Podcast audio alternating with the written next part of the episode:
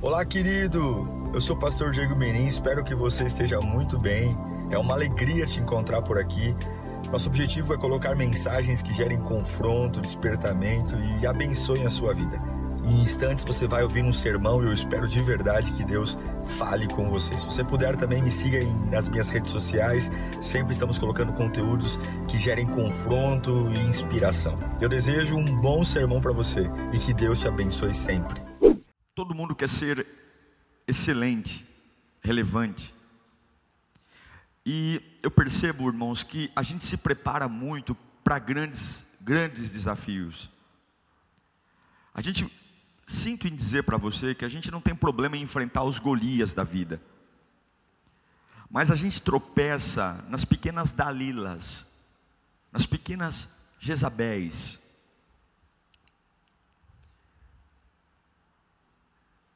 Se você quer ser uma pessoa excelente, você tem que ouvir essa palavra que eu vou ministrar aqui hoje. E pedir a Deus força, para que se você for a pessoa que é o centro desse sermão, que Deus mude seu coração. Eu quero falar sobre a importância de não ficar ofendido. A importância de não permitir que a minha vida vaze diante das ofensas. A maioria das vezes, quando a gente fala de ofensa, a gente foca no ofensor. A gente criminaliza o ofensor, a gente pune ele, a gente aponta o dedo. E nós damos uma importância muito grande para a pessoa que ofende. Porque afinal de contas, ofender é algo grave. Mas nós esquecemos que quando eu me permito ficar ofendido, eu também peco. Se ofender é pecado, ficar ofendido talvez é mais sujo do que ofender. Porque quando eu me torno ofendido, eu revelo muitas coisas, além da ofensa. Eu revelo de verdade quem eu sou. E se você quer ser alguém que vale a pena ser seguido na vida, você tem que aprender a lidar com essa situação desagradável que vai acompanhar a gente enquanto nós vivemos nessa terra, que é estarmos sujeitos às ofensas. Salomão vai dizer para nós em Provérbios 12, 16: O insensato revela de imediato o seu aborrecimento. Provérbios 12, 16. O insensato revela de imediato o seu aborrecimento, mas o prudente ignora o insulto ou ignora a ofensa. Eu vou ler pela terceira vez. O insensato, o louco, o imprudente, revela de imediato que está nervoso. Todo mundo fica sabendo que ele está nervoso, que ele está descontrolado, porque ele é um insensato. Mas o homem prudente, o homem sábio, ele ignora o insulto. Bíblia, tá? Bíblia para você. Palavra de Deus. Senhor, muito obrigado por esse domingo tão especial. Satanás viu tudo o que aconteceu aqui. Imagino que o inferno deve estar em depressão. Mas ele não desiste. Ele não desiste. Ele sabe que o tempo dele está acabando e ele quer aumentar a quantidade de pessoas destruídas, roubadas e principalmente mortas. Meu Deus, eu sei que muitos já se acostumaram com a minha voz, já se acostumaram comigo, mas que nós não nos acostumemos com a tua palavra, que ela venha como flecha, arder o coração, arder a alma, trazer vida, trazer foco, trazer força e principalmente amadurecimento, em nome de Jesus, amém. Eu creio que uma pessoa excelente, uma característica de uma pessoa excelente, são pessoas que sabem lidar com a ingratidão. Talvez a, a reação que mais ofenda as pessoas seja a ingratidão. Quando você faz e de repente a pessoa ignora tudo que você fez e, e, e de repente você não presta. De repente a pessoa está falando algo de você, ignorando todos os benefícios que você proporcionou a ela. E é interessante que ela sempre vai contar o quanto você não presta, ignorando todas as ajudas, os apoios. Lidar com a ingratidão é um problema, é muito difícil, mas se você quer ser uma pessoa excelente, uma pessoa que realmente vai vencer em qualquer campo da sua vida, não tem jeito. Não tem como ver numa bolha.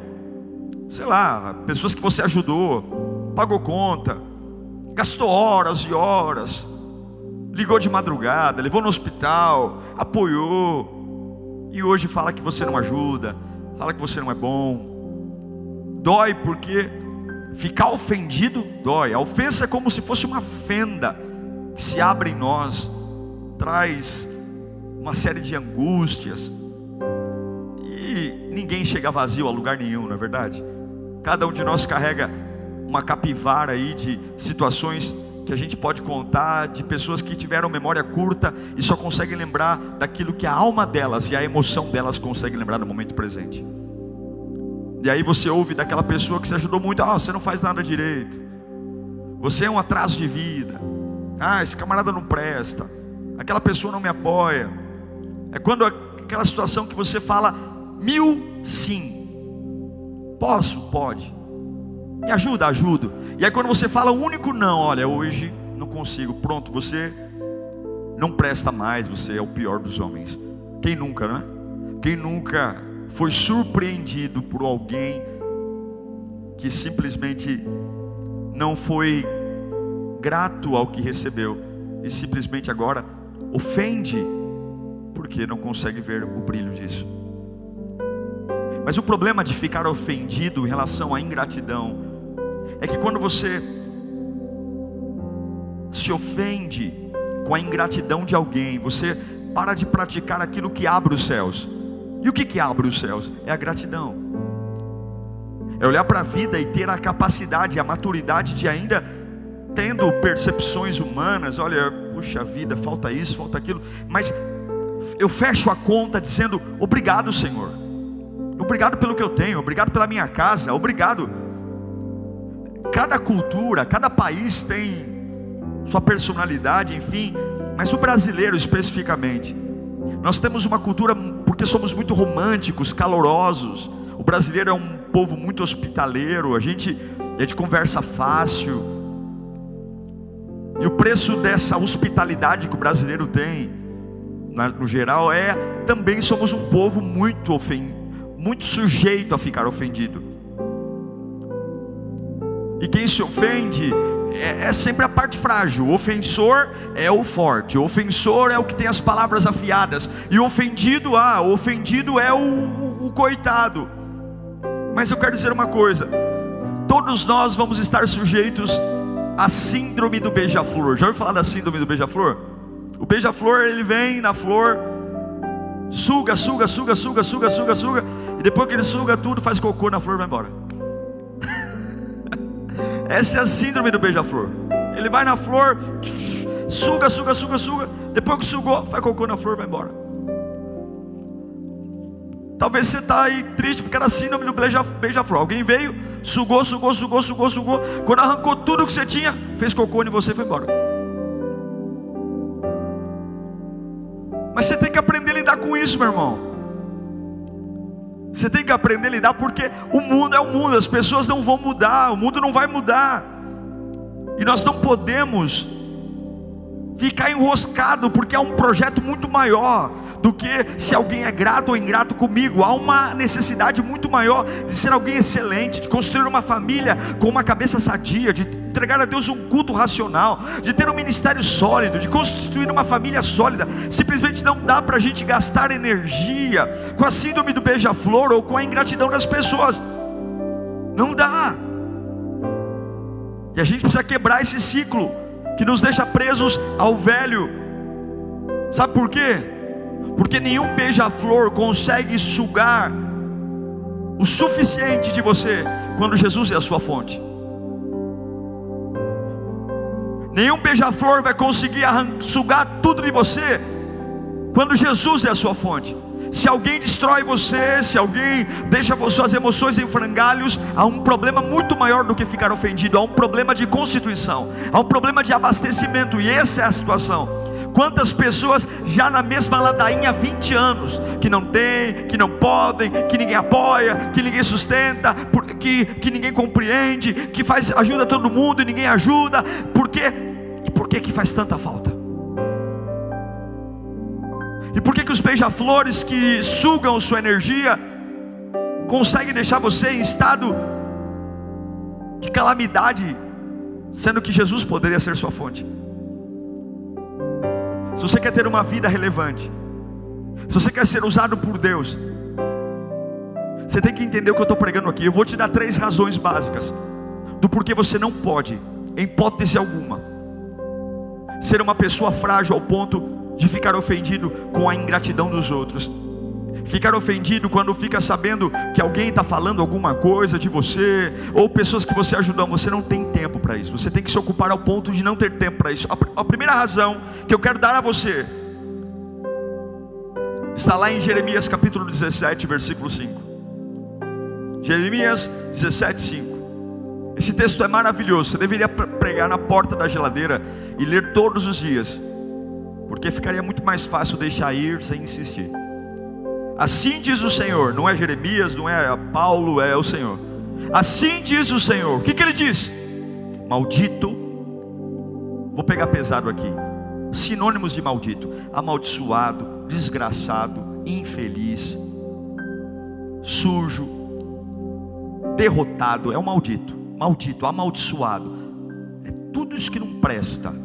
Maldito é o homem que confia nos homens, que faz da humanidade mortal a sua força, mas cujo coração, porque tem a força nos homens, mas cujo coração se afasta do Senhor. Esse camarada que faz dos homens a fonte, e se afasta do Senhor, ele será como um arbusto num deserto seco. Não verá quando vier algum bem. Habitará nos lugares áridos do deserto. Numa terra salgada, onde não vive ninguém. Mas bendito, feliz, confiante, realizado, sustentado, capaz. Mas bendito é o homem cuja a confiança está no Senhor, cuja confiança nele está. Ah, se o outro é um arbusto no deserto plantado em terra de sal, esse não, esse será como árvore plantada junto ao ribeiro, ribeiro de águas, e que se estende as suas raízes para o ribeiro. E ela, o outro não percebe quando bem chega, mas essa não. Ela não temerá quando chegar o calor, porque as suas folhas sempre estarão verdes. Não ficará ansiosa no ano da seca e nem deixará de dar fruto. Por quê? Porque o coração é mais enganoso que qualquer outra coisa. O coração é mais enganoso do que qualquer outra coisa, e a sua doença é incurável. Quem é capaz de compreendê-lo? Quem? Eu sou o Senhor que sonda o coração, examina a mente, para recompensar cada um de acordo com a sua conduta, de acordo com as suas obras. Eu sou o Senhor que vê quem é o maldito e quem é o bendito. Eu sou o Senhor que vê quem confia nos homens e quem confia em mim, e eu recompensarei de acordo com a sua conduta. É batata. Se você se ofende, se isso paralisa você, se você muda seus hábitos, se você muda seu humor, se você muda sua perspectiva, se você abandona a sua fé por conta de uma ofensa, por conta de uma ingratidão, você é maldito. Sua força está nos homens. E isso é pecado. Isso é pecado. Pior do que a ingratidão é o seu coração revelando que sempre você foi sustentado por pessoas. Pessoas são canais. mas nunca fonte. Fonte é Deus. Pessoas são apoios. Pessoas podem ser alguém que contribua, mas nunca a fonte. E quando o homem se sente vulnerável, só aquele que confia no Senhor que sobrevive. Irmão, mesmo que você queira, você tem que dizer para a vida: você não vai me ofender. Mesmo que o mundo queira, você não vai me ofender. Eu sei que eu te prestei muito dinheiro. E agora você está falando aí que eu nunca te ajudei. Mas mesmo que você fale isso para todo mundo, eu não estou nem aí, eu não vou me ofender. Eu sei que eu te abracei várias vezes. E agora você ignorou tudo para contar uma história. Você não vai conseguir me ofender. Porque a minha alma está doutrinada. Deus é a minha fonte. Deus é a minha fonte. Isso é pecado. Quando você para o que Deus tem para você para curtir a ofensa e eu não quero dizer que não doa, eu não quero dizer que, que, que não machuque, mas existe uma questão: é, Deus diz para Jeremias: o coração é enganoso, é uma doença mortal. O que Deus está dizendo, confiança não tem nada a ver com o sentimento, mas confiança é uma postura. E ainda que você esteja em colapso emocional, confie no Senhor. Se você fica facilmente ofendido, é porque sua expectativa está no homem. Se qualquer um te desestabiliza, se qualquer um consegue mexer com a sua alma, se você simplesmente se sente vitimizado, e é porque o problema não é o que fizeram com você, mas o problema é onde está o seu coração. E hoje eu fico vendo pessoas correndo atrás de oração, correndo atrás de igreja, correndo atrás de amizades. Se você quiser ser uma pessoa excelente, você precisa começar a avaliar aonde você tem posto o seu coração. Você precisa começar a parar de esperar das pessoas. As pessoas vão, as pessoas vêm, as pessoas são volúveis, as pessoas são manipuláveis, as pessoas uma hora amam, uma hora odeiam, uma hora elogiam, uma hora criticam, mas você tem que estar focado naquele que não muda, naquele que não se altera, naquele que é honesto, transparente, tem um coração saudável, que é o teu Deus. Eu sinto em te dizer, meu irmão querido, nunca foi para você depender de homens. E se o Senhor é a sua fonte, você não está autorizado a se ofender. Não existe autorização para você se ofender. Eu vou repetir. Se Deus é a sua fonte, você não está autorizado a se ofender. Não está. Por que eu não posso me ofender? Primeiro, porque Deus é a minha fonte. Por que eu não posso me ofender também? Ah, pastor, mas eu fui muito bom para alguém. É. A segunda razão pela qual você jamais pode se ofender é porque Deus te ordenou a perdoar. O perdão não é um pedido, o perdão não é um curso, o perdão é uma obrigação. E essa obrigação do perdão é mais ou menos com um perdão que eu e você recebemos. Não foi um perdão que nós merecíamos, entende? Nós não merecíamos estar aqui agora, mas nós fomos perdoados. Paulo vai dizer para nós em Efésios capítulo 5, versículo 1. O apóstolo Paulo diz: "Portanto, sejam imitadores de Deus, como filhos amados, e vivam em amor, como também Cristo nos amou e se entregou por nós como oferta e sacrifício de aroma agradável a Deus." Antes, sejam imitadores. Antes, Sejam como Cristo, como filhos amados. Eu não me ofendo, porque eu não posso ter dificuldade em dar aquilo que eu recebi. Eu não prestava, eu não tinha nada. Eu não me ofendo, porque eu preciso perdoar. Pastor, mas o senhor não está entendendo, foi grave. Mas você precisa perdoar. Porque quando nós fomos perdoados por Deus, nós também não merecíamos não tínhamos nada, não tínhamos reputação, não tínhamos abrigo, não tínhamos. E quantas vezes eu fui ingrato com Deus e Ele me perdoou? Quantas vezes você foi ingrato com Deus e Ele te perdoou? Quantas vezes, diante de tantos benefícios que recebemos, a gente abriu essa bocona cheia de dentro para dizer: Deus não me ama, Deus não me valoriza, Deus esqueceu de mim. O que, que é isso? É ingratidão, porque quantas vezes Ele nos sustentou, quantas vezes nos tirou da morte, quantas vezes Ele nos tirou de situações embaraçosas, mas eu fui ingrato, e se Ele me perdoou da minha ingratidão, por que, que eu não consigo perdoar? Quantas pessoas eu carrego dentro de mim há 10 anos, 15 anos, quantas pessoas que eu não consigo sequer romper, eu já poderia estar muito melhor, já poderia estar com a minha mente em outro nível, fazendo outras coisas, tendo uma nova velocidade, podendo crer no impossível, podendo superar, tendo outro cheiro, trabalhar em outras áreas, mas eu mantenho pessoas presas a mim, porque a ofensa abre uma fenda e enfia pessoas dentro de mim, situações que me tornam mais lentos, mais morosos, mais sensíveis, e simplesmente minha vida se enrosca, os anos passam, e eu digo: eu não tenho criatividade, eu não tenho ideias, eu não me vejo futuro. É claro que você não se vê,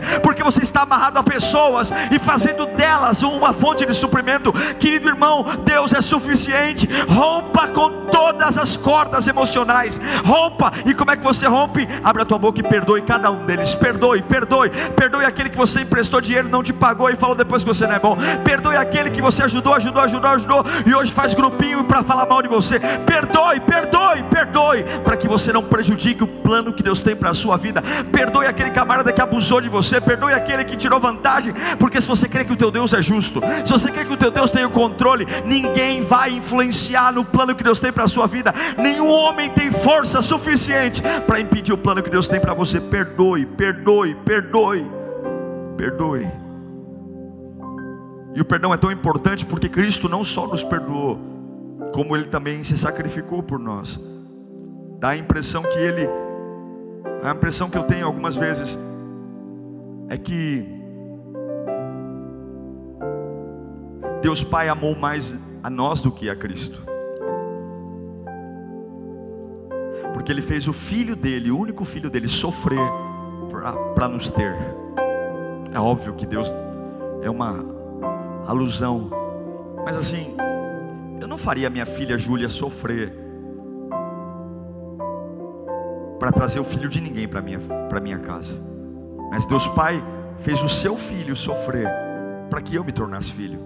É como se ele falasse: vai lá, eu quero que judiem de você, batam em você, cuspam em você, para que eu também os tenha como filhos. Como eu posso simplesmente me dar ao direito de não perdoar, sendo que eu também não merecia isso? Quando pecamos contra Deus, Ele nos perdoa nossos erros. Jesus te perdoou e você tem que perdoar. Perdoe. Eu não posso ficar ofendido porque se Jesus é a minha fonte, a ingratidão de ninguém vai sugar a minha força o suficiente para me fazer parar. Eu não posso ficar ofendido porque perdoar não é uma opção. Perdoar é minha obrigação. E por fim, eu não posso ficar ofendido porque quando eu passei pelas águas do batismo, eu assumi a característica de ter uma natureza divina. E o pecado vai contra a natureza de Deus. Deus não se ofende. O ofensor é sempre o maior e o ofendido é o pequeno. Deus não é pequeno. Deus não é frágil. Deus é forte. Mas o ofendido é fraco. O ofendido é vítima. O ofendido é o coitado, o ofendido é aquele que simplesmente está na mão de alguém. Eu amo 1 Coríntios capítulo 6, versículo 17. Esse é um dos meus textos preferidos da Bíblia. Quando Paulo diz: Aquele que se une ao Senhor é um só espírito com Ele. Eu não só aceito Cristo como Salvador, mas quando eu aceito, Ele entra em mim e a Bíblia diz que meus, meu espírito se torna um espírito com Ele. Veja, não é um espírito unindo-se a um anjo, a um serafim, mas é o meu espírito se unindo ao Espírito de Deus. Em outras palavras, é como se a natureza de Deus viesse. E qual é a natureza de Deus? Soberania, controle, domínio, força, maturidade, compreensão. Eu não posso ficar ofendido porque eu tenho uma natureza. A minha natureza é a natureza de Deus. Se Deus é amor, como diz 1 João capítulo 4, versículo 8, apóstolo João diz: quem não ama não conhece a Deus, porque Deus é amor. Eu sei que talvez seja uma palavra diferente do que você esperava ouvir aqui, porque nós sempre estamos habituados a ouvir: vai lá, resista, suporte. Mas se você quer ser uma pessoa excelente, você não pode ser tão frágil assim. Você não pode confiar nos homens. E você não precisa perder tudo para aprender o que eu estou pregando aqui. Mas pode levantar sua fé e amar como Cristo amou. E dizer para todos: podem me tirar tudo. Cristo é a minha fonte. Eu não vou interromper o plano, porque eu amo. E esse amor, no grego, é o ágape. Que, que é o ágape? É o amor incondicional. No grego há três amor: o eros, amor sexual, o fileu, amor de amizade, amor familiar, e o ágape, que é o amor que não importa se é frio, calor, inverno, verão, outono, primavera, é o amor que sobrevive, é o amor que Paulo fala em 1 Coríntios 13, a partir do versículo 4. É o amor que não é o amor de shopping, não é o amor de dinheiro, não é o amor de amigo de, de, de, de grupo de WhatsApp, não é o amor de festa, não, é o amor que. Versículo 4 é o amor que é paciente, é o amor que é bondoso, não inveja, não se vangloria, não se orgulha, não maltrata, não procura seus interesses, não se ira facilmente, não guarda rancor. É o amor que não se alegra com a injustiça, mas se alegra com a verdade. Tudo sofre, tudo crê, tudo espera e tudo suporta. O amor que nunca perece.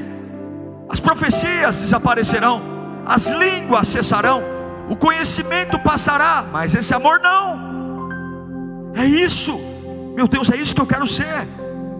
Eu quero ter uma estrutura que o sofrimento não vai destruir minha fé. Eu quero ter uma estrutura de ser benigno, de ter a intenção de ser bondoso com as pessoas, ainda que fizeram algo ruim para mim, ainda que fizeram algo mal para mim, mas eu tenho a intenção de ser bom. Eu não vou dizer agora eu não vou ser bom com ninguém mais. Agora todo mundo foi ruim comigo. Todo mundo pisou na bola comigo. Agora eu. Não, eu não vou me tornar uma pessoa ruim. Porque as pessoas simplesmente falharam comigo. Eu vou continuar com a mesma essência. Porque eu não me pareço com o que fazem comigo. Eu me pareço com o que Deus é. E eu vou continuar sendo benigno. Ainda que todos aqueles que foram abençoados pela minha benignidade não reconheceram ou saíram criticando. Eu vou continuar benigno. Eu não vou invejar. Eu não vou olhar para o outro e dizer: Ah, não não, não, eu, porque não é isso que faz parte da minha essência. Eu não vou maltratar, ainda que seja maltratado. Eu não vou gritar, ainda que gritem comigo. Eu não vou porque eu tenho uma nova essência. Eu não vou me ensoberbecer. Eu não vou tirar vantagem, tá vendo? Ó, agora que eu estou por cima e você que me humilhou está por baixo. Eu, não, não, não tem sabor de mel. Não tem o outro na plateia, eu no palco. Não tem, porque o verdadeiro amor, ele não busca seus interesses, ele não se irrita. Eu sei que isso aqui parece ser uma utopia, isso aqui parece ser uma bobagem, mas é é o reino de Deus, e você quer viver como todo mundo vive, ou você quer viver no reino de Deus. Quando Jesus diz: Olha, quando baterem na sua face, dê a outra, Ele não está dizendo para você fazer papel de trouxa e ficar apanhando de graça toda hora, mas Ele está dizendo o seguinte: Olha, se para você seguir sua vida, se para você continuar sua vida precisar, para acabar a conversa, deixar bater de novo, deixa bater de novo, não se importa com isso, mas não gasta tempo com essa discussão inútil. Se vai bater, não vai, se isso vai deixar o outro feliz, deixa que bata, mas não pare o plano, não pare o plano, porque eu sou sua fonte. Então perdoe a todo tempo, não é porque você é melhor, não é porque você é idiota, não é porque você é trouxa, não. Perdoe a todo tempo, porque eu não posso ter pessoas amarradas a mim, eu não posso ter pessoas amarradas a mim, a vida é curta.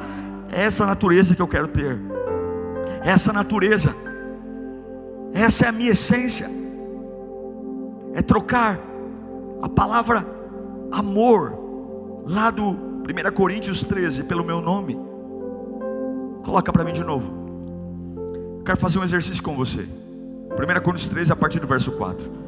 Todas as vezes que aparecer a palavra amor, você vai substituí-la pelo seu nome, tá bom? Todas as vezes que tiver a palavra amor, leia aí no visor da tua televisão, do teu celular. Eu vou ler, eu vou dizer Diego e você diga o seu nome, substituindo o amor pelo seu nome. Vamos lá então. O Diego é sofredor é benigno. O Diego não é invejoso. O Diego não trata com leviandade. O Diego não se ensoberbece. Não se porta com indecência. Não busca seus próprios interesses. Não se irrita. Não suspeita do mal. Não folga com a injustiça, mas folga com a verdade. Tudo sofre, tudo crê, tudo espera, tudo suporta. O Diego nunca falha, mas havendo as profecias serão aniquiladas, havendo as línguas cessarão, havendo a ciência desaparecerá. Essa é a sua essência. É para isso que você nasceu. Quando João diz: aquele que se une a Deus é o mesmo espírito com Deus. Ele não está falando de carro na, zero na garagem. Ele não está falando de ir para Miami fazer férias. Ele não está falando de dinheiro. Ele não está falando do sucesso que o mundo dá. Ele está falando de uma existência que tem uma essência. E eu me torno uma pessoa brilhante. Eu me torno uma pessoa capaz de superar o que fazem comigo, porque ninguém é suficiente para me deixar esgotado. Por quê? Porque há uma fonte dentro de mim que me alimenta todos os dias. Por mais que tentem drenar minha energia, por mais que tentem drenar. A gente pode até cair numa noite abatido, a gente pode até deitar numa cama um dia, mas o choro ele dura só uma noite. Aleluia! E a alegria vem pela manhã. Por quê? Porque ninguém consegue arrancar tanto de mim ao ponto de eu morrer, porque é uma fonte inesgotável, é uma fonte inesgotável. Jamais eu vou parar em ressentimentos. Jamais eu posso parar em mágoas. Porque a minha natureza não é essa. A minha natureza não é essa. E é por isso que na oração do Pai Nosso, Jesus nos ensina a orar, dizendo: Pai, perdoa as nossas dívidas, assim como nós perdoamos os nossos devedores. Isso é tão sério, porque Deus está dizendo que existe uma relação direta entre a capacidade de você liberar o perdão e receber o perdão, porque muitos não são livres da culpa porque muitos não são livres dos seus próprios erros e vivem cheios de ressentimento, porque não dão o privilégio daqueles que foram ruins com você também terem uma vida nova. A essência de Deus é o ágape. A essência de Deus é o amor incondicional. Por isso, ficar ofendido é contra a natureza de Deus. E portanto, ficar ofendido é pecado. Magoar com, se magoar com alguém é pecado. Porque prova que Deus não é a sua natureza. Prova que você é tão pequeno, tão medíocre, que você ainda é um reles humano e não alguém que entendeu que o homem bendito faz do Senhor a sua força. E como diz Jeremias, é como uma árvore plantada junto ao ribeiro d'águas ela não tem medo da escassez, ela não tem medo do calor, ela não tem medo porque ela sabe que as folhas não vão cair porque é um ribeiro que corre águas correndo. Eu não estou plantado no sal, não, não, eu não estou plantado no sal. Eu não estou plantado em terra que não dá nada. Eu não estou só um arbusto. E a Bíblia diz, Jeremias diz que aquele que é plantado no sal, aquele que é ressentido, até quando as coisas boas chegam, ele nem percebe, ele nem percebe, ele nem percebe que Deus está falando com ele, ele nem percebe que Deus o sustentou, ele nem percebe, tem tantas coisas boas acontecendo, ele nem percebe o livramento porque ele só está amarrado a uma mesma situação. É um quadro que ele colocou e tem uma moldura, e a moldura limita a pintura, o tamanho da pintura, mas Deus me trouxe trouxe essa palavra para você aqui hoje, para dizer: libere isso. Pare de ser tão pequeno. Jesus não morreu na cruz para você ser um ser tão pequeno como isso, um ser tão cristal. Vão ser muito ingratos com você ainda, mas continue benigno, continue, continue amando, continue atacando com amor Continue ajudando até aqueles que não reconhecem ajuda. Continue, porque a tua fonte vem do Senhor. Que você declare hoje com toda a tua força: Eu perdoo. Eu perdoo aquele que me ofendeu. Eu perdoo aquele que me traiu. Eu perdoo aquele que me difamou. Eu perdoo. Eu perdoo. Eu não vou levar essa pessoa para o meu travesseiro. Eu não vou levar essa pessoa para o meu dia a dia. Eu perdoo por maior que for a maldade, ela não consegue drenar a minha força. Por maior que tenha sido o plano arquitetado para destruir, não drena a minha força, porque o Senhor é a minha força. E é uma fonte inesgotável. Que você possa, em nome de Jesus, abrir a sua mente agora. Eu queria que você fechasse os seus olhos. Eu queria que você pensasse na sua vida agora, no que você carrega.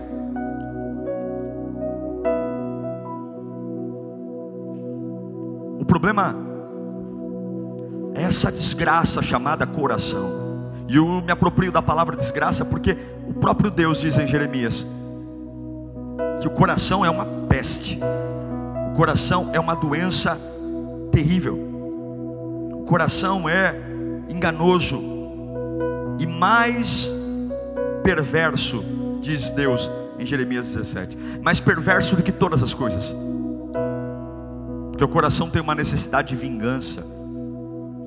Se eu não falar, parece que eu não posso ficar por, bra... por baixo, pastor. Não posso deixar assim, não. Eu vou fazer papel de besta. Que é isso? Eu vou gritar. Ah, é tolo. E Salomão diz: o louco, o doido, o doente, de imediato ele revela o seu aborrecimento. Na cara. Agora, o homem prudente, ah, ele ignora o insulto. Você é insensato ou você é prudente? Porque se o diabo souber, se você continuar desse jeito, e o diabo começar a, a ficar ligado na tua, e saber que você é um cristalzinho, ah irmão, você vai ser ofendido todo dia. É igual apelido de escola. Jogou o apelido, o camarada que recebeu o apelido não gostou, pronto, apelido pegou. É só falar uma coisa que não gostou, cabeçudo, ou orelhudo, Agora, se o camarada é orelhudo e chama ele de orelhudo, ele não liga. Ninguém chama de orelhudo mais, mas a hora que chamou de orelhudo, olha o orelhudo aí. Na hora que chamou de orelhudo, para com isso, ah, para com isso, chora, vai pro canto, aí já era, olha o por quê? Porque as pessoas têm prazer em tocar na vulnerabilidade. Satanás sempre vai colocar alguém, você tem que ser maduro maduro para entender que você não é super humano, não é, e não é pecado ser gente, mas você tem que doutrinar seu coração enganoso e perverso a quem é a sua fonte. Quem é? Quem é?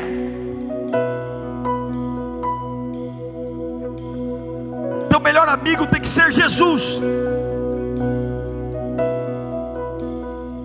Olha ao longo da tua vida quantos melhores amigos você teve. E onde estão hoje? Confie em Jesus.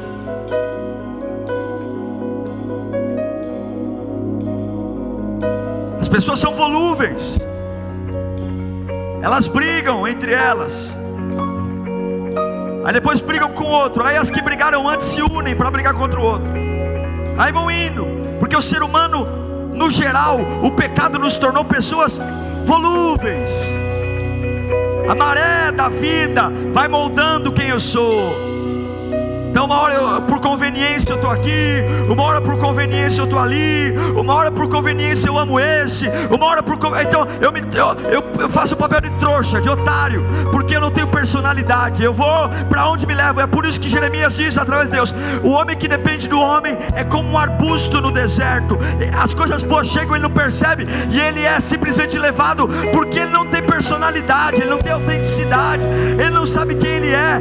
Mas a Bíblia diz que aquele que se une a Deus, ele tem uma natureza com Deus. Eu sei quem eu sou, e se eu sei quem eu sou, ninguém vai dizer quem eu sou, nenhuma ofensa, nenhuma ingratidão, nenhum insulto, meu irmão. Mas eu ajudo, e daí eu vou continuar ajudando, porque a minha natureza não se esgota. Eu não preciso de reconhecimento humano, eu não preciso de aplauso humano, eu não preciso que as pessoas digam obrigado, eu não preciso que as pessoas digam você é maravilhoso, eu não preciso que alguém volte para me agradecer, porque aquilo que está dentro de mim completa minha alma, completa meu espírito, completa, e eu sou a pessoa mais rica do mundo, porque ainda que eu tenha que gastar ânimo, gastar emoção, aquilo que vem de Deus é inesgotável inesgotável. Pai, eu abençoo essas pessoas agora. Em nome de Jesus, toda fragilidade o mundo não vai deixar o que é. As pessoas continuam sendo volúveis. As pessoas continuarão sendo, ó Deus, na maioria delas apegadas a momentos e como diz a palavra de Deus, com coração perverso. Eu não posso esperar contrapartida de ninguém. Eu não posso esperar que retribuam o que eu fiz. Eu não posso, porque se esperar eu sou tolo. Espero me alimentar disso. Eu não me alimento dos homens. Eu não me alimento das pessoas. Eu não me alimento da generosidade de ninguém. Eu não me alimento da atenção de ninguém. Eu tenho que ir para um novo nível, onde é eu e Deus, Deus e eu. Mas que isso é frio demais, não, não é frio. É a questão da natureza. Essa é a minha natureza. Eu não tenho problema em sofrer e ainda continuar sendo benigno e ainda continuar sendo uma pessoa sensata. Eu não tenho problema. Não tenho.